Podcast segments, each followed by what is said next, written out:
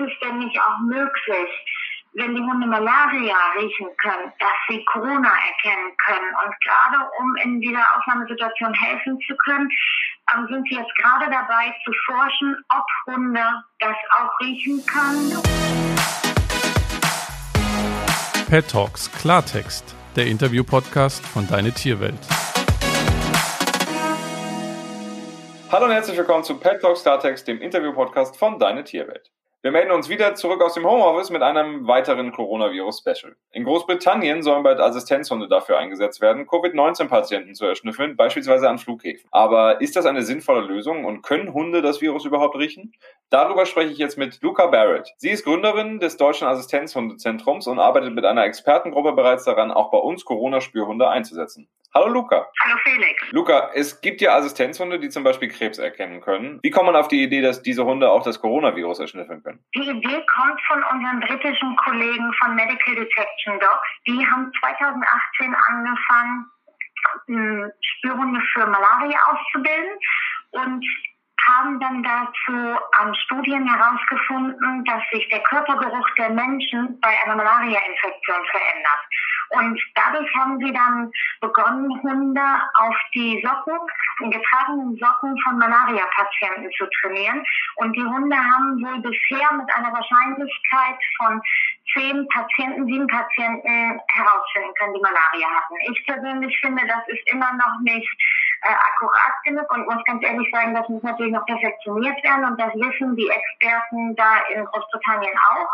Aber jetzt kam halt Corona dazwischen. Und während sie dann noch am ähm, Verbessern und Arbeiten mit den Malaria-Patienten waren, ähm, kam jetzt die Corona-Epidemie und dann haben sie gesagt, ist es denn nicht auch möglich, wenn die Hunde Malaria riechen können, dass sie Corona erkennen können. Und gerade um in dieser Ausnahmesituation helfen zu können, ähm, sind sie jetzt gerade dabei zu forschen, ob Hunde das auch riechen können und wie sie das dann erkennen können, damit sie dann in Großbritannien dafür die Spürhunde für Corona ausbilden können. Wie ist denn der aktuelle Stand eures Projekts? Unser Projekt hat sich ganz spontan am Samstag zusammengefunden. Wir sind momentan zehn Assistenzhundetrainer, neun aus Deutschland und eine Assistenzhundetrainerin aus Malta, die alle unterschiedliche Hintergründe haben. Wir haben neben der Assistenzhundearbeit ähm, Hundetrainer, die Spezialisten sind im Geruchstraining, Schnüffelhundetraining, Nasenarbeit dabei. Aus der Rettungshundestaffel kommen viele schon seit mehreren Jahrzehnten.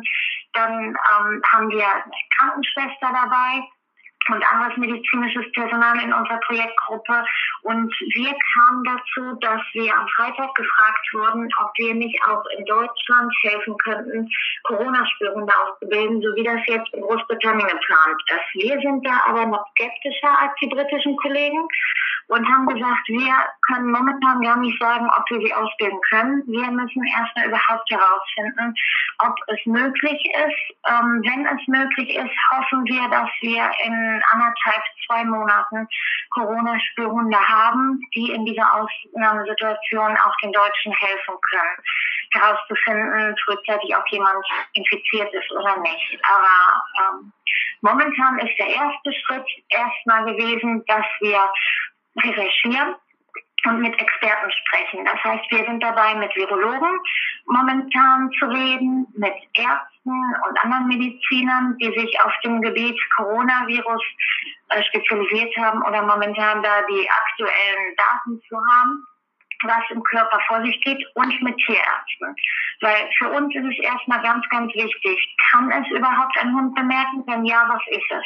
Es ist ja momentan noch völlig unbekannt, was überhaupt zu Corona ist. Das ändert sich ja, die Lage, ähm, was man weiß, ändert sich täglich. Das weiß ja jeder da draußen auch ähm, in Deutschland. Es kommen fast stündlich irgendwelche neuen Fakten über das Coronavirus und genauso ist es bei uns momentan. Wenn müssten die Hunde dann ähm, Proben haben aus dem Rachenabstrich oder Speichel, Schweißproben oder ist es eine Atemprobe, da sind wir im Moment mit Virologen im Gespräch, was es überhaupt sein könnte, dass dann, worauf die Hunde trainiert werden können. Und das Zweite und fast noch wichtigere ist, ist die Sicherheit und die Gesundheit von Mensch und Hund gegeben. Das heißt, es wird es möglich sein, dass die Trainer die Hunde so ausbilden können, dass sie sich selbst nicht infizieren an den Proben und auch später sonst im Einsatz nicht an den Infizierten. Und ist es auch gegeben, dass die Hunde, da ist ja momentan wohl, wie es bekannt ist, durch Tröpfcheninfektionen übertragen werden soll. Ähm, was ist, wenn die Hunde schnüffeln an Proben? Wenn die an Betroffenen schnüffeln? Ist sehr schnell durch Tröpfcheninfektion da über die Nasenschleimhäute möglich und das müssen wir erstmal herausbekommen. Ist es überhaupt umsetzbar?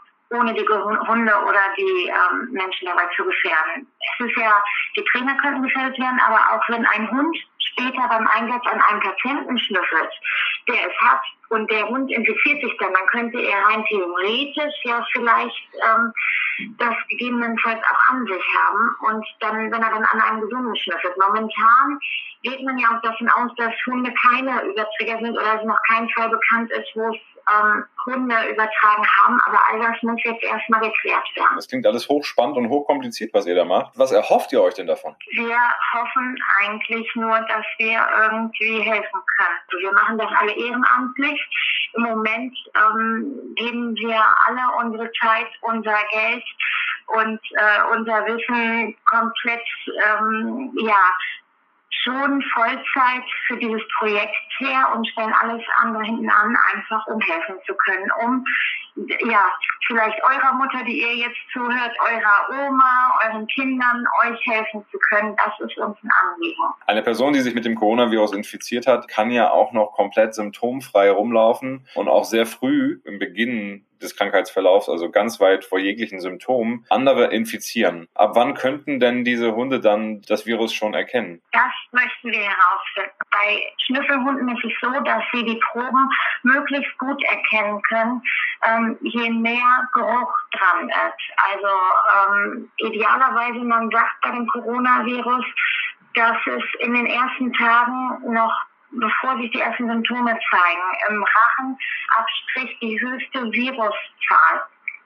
finden lässt. Und da ist jetzt die Frage, nehmen wir von diesen Proben oder ist das überhaupt gar nicht sicher für die Hunde oder gibt es da gar nichts, was sie riechen können? Und das im Moment, muss ich ganz ehrlich sagen, wissen wir alles noch nicht. Wir sind erst noch in Gesprächen mit den Virologen, mit Instituten, die dazu erforschen zu dieser Lage, damit die uns beraten können und zur Seite stehen können. Sowas ist noch nie da gewesen. Das kann sicher jeder bestätigen, der jetzt zuhört. Aber das ist auch in der Hundewelt so noch nie da gewesen. Und normalerweise, wenn wir ein neues Projekt anfangen würden, würden wir uns Zeit nehmen. Wir würden sagen, okay, ähm, wir versuchen jetzt zu recherchieren. Wir warten auf die wissenschaftliche Studie von Medical Detection Dogs die die mit einer Universität und dem Institut für Hygiene in Großbritannien momentan durchführen. Aber das Problem ist, wir können nicht so lange warten, um herauszufinden, wie die die Hunde ausbilden, weil dann ist das Coronavirus ganz in Deutschland angekommen. Und die Hunde müssen auch ausgebildet werden. Wenn wir dann erst anfangen würden, die Hunde auszubilden und nicht selbst anfangen zu recherchieren, ist das erst in einigen Monaten und dann ähm, wären die Hunde vielleicht gar nicht mehr so stark gebraucht, weil man eh nicht mehr so viel helfen kann. Ohne da jetzt vielleicht zu sehr ins Detail zu gehen, aber wie bringt man denn einem Hund überhaupt bei, kranke Menschen oder ein Virus aufzuspüren? Wenn es jetzt so weit kommt, dass wir herausfinden, dass es bei Corona-Patienten möglich ist, die Hunde darauf zu trainieren, dann wird es so sein, dass die wie die Krebsspürhunde ausgebildet werden. Das heißt, die Hunde bekommen ähm, Proben von Infizierten und gleichzeitig auch von Gesunden. Und dann werden die, die Proben, da muss man auch ganz genau, da sind wir im Moment gerade mit ähm, Ausbildern von Drogenspürhunden bei der Polizei im Gespräch, äh, welche Art von Proben wir für dieses Corona- oder Probenbehältern wir für das Coronavirus bräuchten, weil man da auch ganz genau darauf achten muss. Man muss bei den Proben auch schon herausfinden, wie die Hunde ähm, darauf trainiert werden müssen, weil zum Beispiel Plastik hat einen Eigengeruch, deswegen ähm, sehen wir normalerweise und auch Medical Detection von den Geruchsbehältern für die Geruchsproben Glas und ähm, dann werden die nicht in der Hand gehalten, sondern hingestellt, damit der Trainer nicht durch seine Körperhaltung den Hund irgendwie beeinflussen kann. Das heißt, das muss alles Schritt für Schritt überlegt werden, dass der Hund jetzt nicht signalisiert bekommt, das ist die richtige Probe, das ist die falsche Probe. Und dann gibt es später auch eine doppelte ähm, Blindstudien nennt sich das. Das heißt, wo der Trainer selbst nicht weiß, welches ist die Probe vom Infizierten und welches die vom Gesunden. Und dann ist das ein Schritteprogramm dann das Training. Im Prinzip ist es so, dass wir momentan planen, dass die Hunde ähm, entweder nur eine passive Anzeige oder passiv und aktiv gemischt. Da sind wir im Moment noch gerade am fachlichen Diskutieren unter den Trainern, wir machen. Das heißt, wir möchten eine ähm, doppelte Anzeige der Hunde haben, damit wir sicher sein können, dass sie nicht bei einer positiven Corona-Anzeige jemand übersehen. Das heißt, man muss sich vorstellen, später, wenn sie durch Reihen gehen, wo die Menschen äh, stehen und sie, der Hund soll dann schnüffeln am Menschen idealerweise und erkennen, dass er ein Corona-Patient und bei einer positiven Anzeige ist geplant, dass er sich hinsetzt vor die Person und dann ähm, im Training dann noch vor die Probe und dann die Nase an die Probe hält, damit man weiß, was ist es. Jetzt ist die Frage mit dem Nase an die Probe halten, sind wir momentan auch gestern heiß am Diskutieren gewesen in unserer Projektgruppe, ähm, ist das überhaupt möglich oder ist das wieder eine Gefahr für die Hunde, wenn die Person infiziert ist. Und dann ähm, ist es so, dass gegebenenfalls dann eine Anzeige nur auf Abstand ist. Aber so geht normales Schnüffeltraining. Dass der Hund dann etwas zeigt bei einer positiven Anzeige, also wenn er eine infizierte Probe entdeckt im Training und dann kriegt der Hund dafür, erstmal wird er trainiert, ähm, kriegt der Hund dafür ein Leckerli auf seine positive Anzeige und ähm, eine, wir werden aber noch eine negative Anzeige mit reinnehmen. Das heißt, ähm, damit er überhaupt kein Vertun ist, dass der Hund, wenn er sich mal nicht hinsetzt, eine positive übersieht, erwarten wir vom Hund, dass er bei jeder Person entweder eine negative oder eine positive zeigt. Und so können wir sicher sein, dass der Hund nicht einfach eine positive übersieht. Ein Training wird momentan jetzt in den nächsten Tagen schon damit begonnen, für den Fall, damit wir wirklich, weil die Zeit drängt jetzt mit dem Coronavirus und unsere Trainer die in der Trainingsgruppe sind und später in Einsatz gehen werden, ähm, bereiten sich jetzt mit ihren Hunden schon vor auf das Anzeigeverhalten. Also die trainieren momentan. Ich hatte gestern vorgeschlagen der Gruppe, das kann jeder, wie er möchte, umsetzen. Man kann mit Teebeuteln probieren. Mit Kamille-Teebeutel und mit Früchtetee. Und der Hund sollte den Kamille-Teebeutel immer als positive Anzeige nehmen.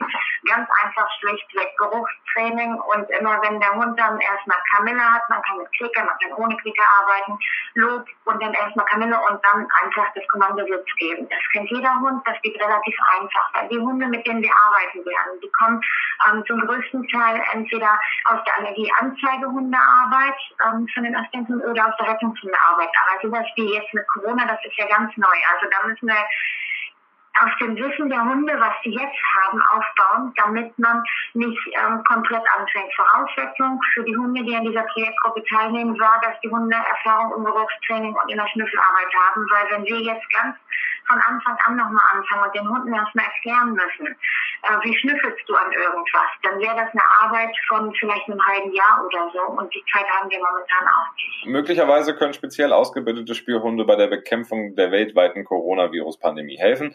Luca Barrett vom Deutschen Assistenzhundezentrum hat mir und euch erklärt, welche Chancen sich dadurch bieten und warum sie da gerade so viel Kraft und Zeit investiert. Vielen lieben Dank fürs Gespräch, Luca. Dankeschön.